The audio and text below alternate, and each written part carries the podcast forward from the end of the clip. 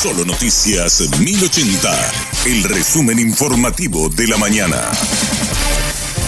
Hola, soy Susana Arevalo y este es el resumen informativo de la mañana. El oficialismo inscribió hoy las candidaturas para las internas de diciembre. Esto decía el vicepresidente y precandidato a la presidencia de la República, Hugo Velázquez, en parte de su discurso con Mario Audo y Hugo Velázquez vamos a rescatar, vamos al rescate del Partido Colorado y vamos a liberarle al Paraguay de aquellas personas que creen que son dueños del país, que quieren seguir sometiendo a las instituciones republicanas y a la democracia.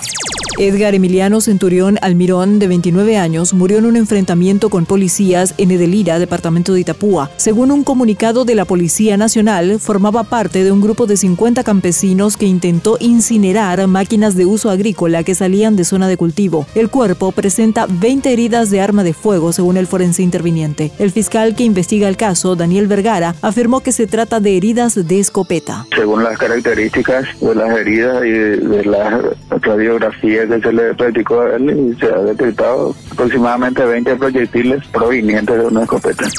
Investigadores brasileños no descartan un tercer involucrado en el crimen del indigenista y el periodista británico. Luis Enrique Almeida de Bandeirantes comparte con nosotros los avances en la investigación. La confesión del crimen fue realizada por Amarildo da Costa de Oliveira, arrestado la semana pasada por sospecha de participación en la desaparición del periodista británico Don Phillips y Bruno Pereira, según el superintendente de la Policía Federal en Amazonas. La confesión sucedió a la final de la noche del martes. Este miércoles, Amarildo se preparó para llevar los equipos a la red de Marta, donde fueron enterrados los cuerpos. El material cosechado será enviado este jueves para ser analizado en Brasilia y a través de un examen se podrá saber si los cuerpos son de Bruno Pereira o de Don Phillips. El buque en que estaban Don y Bruno fue hundido a propósito. Los equipos de búsqueda recuperaron la estructura hoy.